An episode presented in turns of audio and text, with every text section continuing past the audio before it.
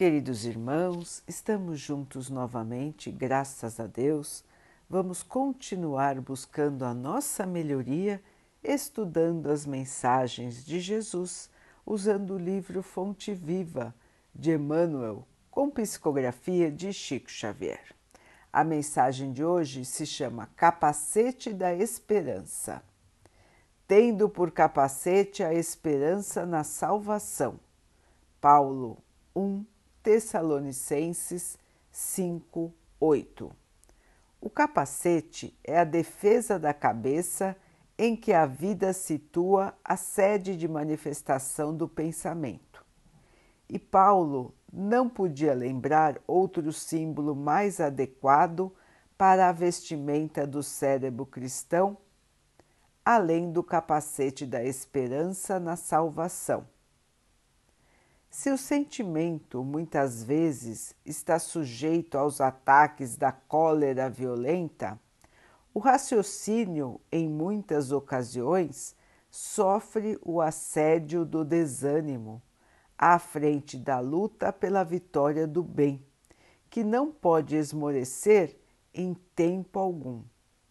Raios anestesiantes são lançados sobre o ânimo dos aprendizes por todas as forças contrárias ao Evangelho Salvador. A exigência de todos e a indiferença de muitos procuram cristalizar a energia do discípulo, dispersando os seus impulsos nobres ou neutralizando os seus ideais de renovação. Contudo, é imprescindível esperar sempre o desenvolvimento dos princípios latentes do bem, ainda mesmo quando o mal transitório estenda raízes em todas as direções. É necessário esperar o fortalecimento do fraco à maneira do lavrador, que não perde a confiança nos brotos tenros aguardar a alegria e a coragem dos tristes, com a mesma expectativa do floricultor, que conta com revelações de perfume e beleza no jardim cheio de ramos nus. É essencial reconhecer, todavia, que a serenidade do espírito do cristão nunca representa atitude inoperante por agir e melhorar continuadamente pessoas, coisas e situações em todas as particularidades do caminho. Por isso mesmo, talvez, o apóstolo não se refere à touca protetora. Chapéu quase sempre indica passeio, descanso, lazer, quando não define a convenção no traje exterior de acordo com a moda estabelecida. Capacete, porém, é vestimenta de luta, esforço, defensiva. E o discípulo de Jesus é um combatente efetivo contra o mal, que não dispõe de muito tempo para cogitar de si mesmo, nem pode exigir demasiado repouso quando sabe que o próprio Mestre permanece em trabalho ativo e edificante.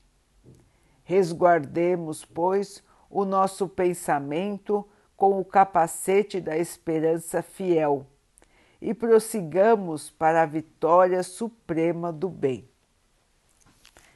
Meus irmãos, esperança não pode nunca faltar em nossa jornada. Acreditar na vitória do bem, na vitória do amor, na vitória da paz. Todos nós fomos criados à semelhança do Pai, fomos criados como seres para viver na luz, para viver no amor, e estamos em processo de crescimento, estamos em processo de transformação. Nestes processos sempre existe momentos de dúvida, momentos de dor, momentos de tristeza. Mas, irmãos, é um processo, não é um estado final, não é uma derrota. São pequenas batalhas que nós vamos passando e a vida continua. Nós vamos passando e vamos continuando. Nossa vida não termina na carne. Nosso espírito é imortal. Temos dificuldades a passar? Com certeza, todos nós temos mas também com certeza todos nós iremos vencer a quantas dificuldades nos surgirem, porque nada elimina o espírito, nada. O espírito continua vivo e continuará vivo para sempre. Somos todos seres imortais, irmãos. Portanto, tudo irá se corrigir, tudo irá se adequar e nós vamos chegar a um ponto onde estaremos totalmente felizes, vivendo em paz, vivendo no amor. Esse é o destino de todos. É a lei de Deus, a lei do progresso. Todos nós fomos criados simples e ignorantes, e através das provas da vida vamos nos purificando, até que não reste mais nada a purificar. E então poderemos continuar o nosso trabalho em plena harmonia. Trabalhar também é lei de Deus. O Mestre Jesus, como disse Emmanuel, trabalha até hoje e trabalha sem parar para que o nosso planeta possa evoluir. Então, queridos irmãos, arregaçar as mangas, manter a fé, manter a coragem e a esperança sempre viva. Porque tudo tem solução, irmãos, tudo tem solução. Tudo que é material fica aqui em nosso planeta. E nós iremos continuar a nossa jornada, crescendo, florescendo, cada novo dia. Não percamos a esperança, não percamos a vontade de trabalhar, de aprender, de conhecer, de auxiliar.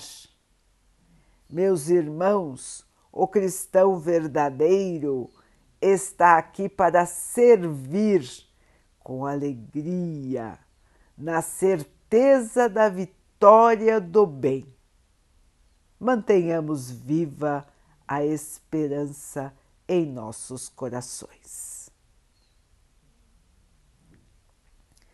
Vamos então orar juntos, irmãos, agradecendo ao Pai por tudo que somos, por tudo que temos, por todas as oportunidades que a vida nos traz para que possamos evoluir, que possamos perceber, vencer as nossas dificuldades, sempre nos mantendo felizes na fé. Que o Pai possa assim nos abençoar e abençoe a todos os nossos irmãos. que Ele abençoe os animais, as águas, as plantas e o ar do nosso planeta e que possa abençoar a água que colocamos sobre a mesa para que ela possa nos trazer a calma e que ela nos proteja dos males e das doenças. Queridos irmãos, fiquem, estejam e permaneçam com Jesus. Até amanhã.